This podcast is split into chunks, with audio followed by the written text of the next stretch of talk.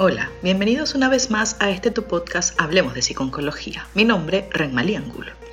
Si te preguntan por los efectos secundarios de la quimioterapia, seguro que el primero que te viene a la cabeza es la caída del cabello. Pero las secuelas de los fármacos oncológicos no se limitan a eso, y quizás los menos conocidos de todos ellos tienen que ver con la alteración cognitiva que sufren los pacientes, y que pueden aparecer incluso años después del tratamiento. Una de las quejas frecuentes de los supervivientes son los fallos en la memoria. Son muchos los pacientes que afirman no recordar bien las cosas después de los tratamientos oncológicos, especialmente después de la quimioterapia. Hoy hablaremos sobre los fallos de la memoria y la concentración y te daré algunas herramientas para sobrellevarlos. ¿Comenzamos? Los despistes, la pérdida de memoria y atención, las dificultades en el lenguaje, las secuelas cognitivas de la quimioterapia no son unas desconocidas en las consultas oncológicas, pero solo recientemente se han podido demostrar objetivamente mediante estudios de imagen cerebral y diversos análisis y test psicológicos.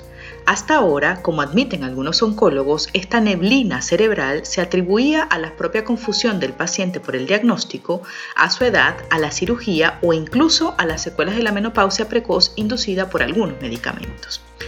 Los pacientes que reciben tratamiento con quimioterapia y o radioterapia a menudo se quejan de problemas de concentración y de pérdida de memoria. Aunque habitualmente suelen ser de carácter leve, a veces pueden limitar la calidad de vida del paciente. Los estudios indican que se trata de una complicación relativamente común, pero que está claramente infradiagnosticada. Las estadísticas nos informan que uno de cada cuatro personas con cáncer indican que tienen problemas de memoria y de atención después de la quimioterapia. Los sobrevivientes de cáncer están utilizando el término quimio brain, en español literalmente quimio cerebro, para describir los cambios en la memoria, la atención, la concentración y la capacidad para realizar diversas tareas mentales que están asociados a la recepción de tratamientos de quimioterapias para el cáncer.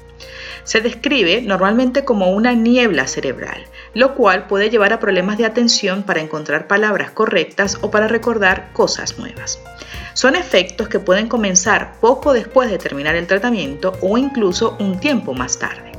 Es importante saber que no siempre desaparecen. Si el paciente es mayor, puede ser difícil decir si estos cambios de memoria y concentración son una consecuencia del tratamiento o del proceso de envejecimiento, ya que existen otros factores que pueden contribuir con este efecto, como por ejemplo la depresión, menopausia, el bajo recuento de células sanguíneas, el uso de algunos medicamentos o incluso los trastornos que a nivel emocional pueden provocar el padecer una enfermedad oncológica. Actualmente se admite que tanto la radioterapia craneal como la quimioterapia, ya sea sistémica o intratecal, o la propia hormonoterapia pueden afectar la función cognitiva. Se han acuñado el términos como quimio brain o quimio fog para referirse al deterioro de la memoria, capacidad de aprendizaje, concentración, racionamiento, atención, función cognitiva y habilidades visoespaciales que aparecen durante y después de finalizar la quimioterapia. Un ejemplo del creciente interés que siente la comunidad de investigadores en el efecto quimio brain son los resultados de un estudio publicado en la revista Journal of Clinical Oncology. El estudio analizó el efecto neuropsicológico de la quimioterapia en dosis estándares en sobrevivientes de largo plazo de cáncer de mama y linfoma. Los hallazgos de este estudio demostraron que la quimioterapia podía asociarse a déficits cognitivos o efectos quimio-brain en algunos pacientes.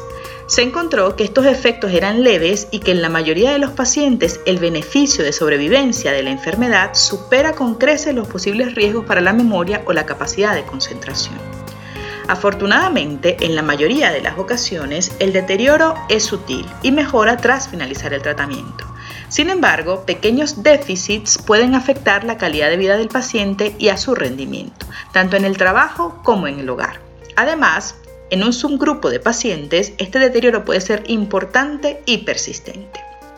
Se desconoce la incidencia real de esta complicación, no obstante se estima que podría detectarse en el 50 al 75% de los pacientes que reciben tratamientos antineoplásicos. Así, por ejemplo, en las encuestas realizadas en mujeres tratadas con quimioterapia y que han sobrevivido de un cáncer de mama, hasta un 70% reconoce un deterioro de la función cognitiva.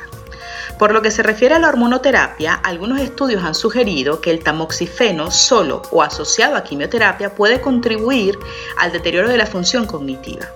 Sin embargo, las evidencias son más débiles para los inhibidores de la aromatasa y no se han podido demostrar ningún efecto negativo para el bloqueo androgénico. Los siguientes son algunos ejemplos de cómo puede manifestarse este efecto. Se manifiesta en el olvido de cosas que habitualmente recordaba sin problema, en la dificultad para concentrarse en lo que se está haciendo y necesidad de más tiempo para terminar las cosas, la dificultad para recordar información como nombres, fechas e incidentes, dificultad para recordar palabras comunes o la dificultad para hacer más de una cosa a la vez, como responder el teléfono mientras cocina sin dejar estar pendiente de una de las dos actividades. En la mayoría de los casos, estos cambios no son tan fáciles de predecir y la gente alrededor de una persona puede que ni siquiera note el cambio. Aún así, existen personas que sí son conscientes de estos cambios en su proceso de pensar. Pero lo importante ahora es cómo mejorar la memoria y la concentración. Muchos de los pacientes han encontrado muchas formas de ayudar a mejorar la memoria después del tratamiento del cáncer. Algunas de las ideas que pueden ayudarte son, primero, apunta todo. Puedes anotar en un cuaderno o en una agenda de bolsillo cada tarea, cuánto tiempo te llevará, dónde necesitas ir, etc. Planifica tu día completo, hazlo de una manera sencilla y sé realista en cuanto al número de cosas que puedes hacer en un día. Si llevas un registro de las citas y horarios, listas de tareas, fechas importantes, número de teléfonos y direcciones, notas de reuniones e incluso las películas que te gustaría ver o libros por leer, sentirás mayor control sobre tu memoria y disminuirás tu nivel de estrés. Segundo, haz las tareas más exigentes a la hora del día cuando sientas que tus niveles de energía sean los más altos. Establece rutinas y síguelas puede ayudarte el colocar las cosas que sueles perder en el mismo lugar cada vez luego de utilizarlas y tratar de seguir el mismo programa todos los días. Tercero, ponte alarmas recordatorias.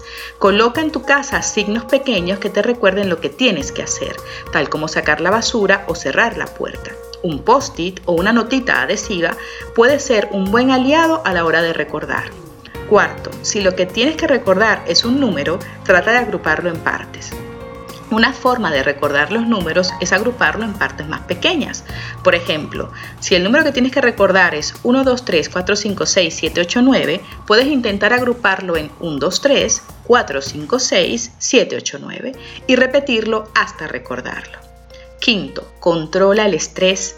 Al controlar más el estrés puedes mejorar la memoria y la atención y el aprender a relajarte puede ayudarte a mantener la tranquilidad aún en momentos estresantes. Sexto, repasa lo que piensas decir. Antes de ir a algún evento, bien sea familiar o social, o alguna reunión de trabajo, repasa nombres, fechas y puntos importantes que quieras mencionar. Séptimo, ejercita tu cerebro cada día. Puedes intentar alguna clase, hacer crucigramas o hacer algo nuevo, como un nuevo hobby o alguna habilidad manual. Octavo, ejercita también tu cuerpo. La actividad física habitual es buena para tu cuerpo pues mejora el estado de ánimo, te hace estar más alerta y te ayuda a sentirte menos cansado. 9. Repite lo que quieras recordar.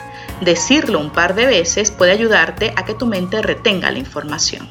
Y por último, trata de no concentrarte solo en cuanto te afecta el efecto quimio brain. La aceptación del problema te ayudará a enfrentarte a él.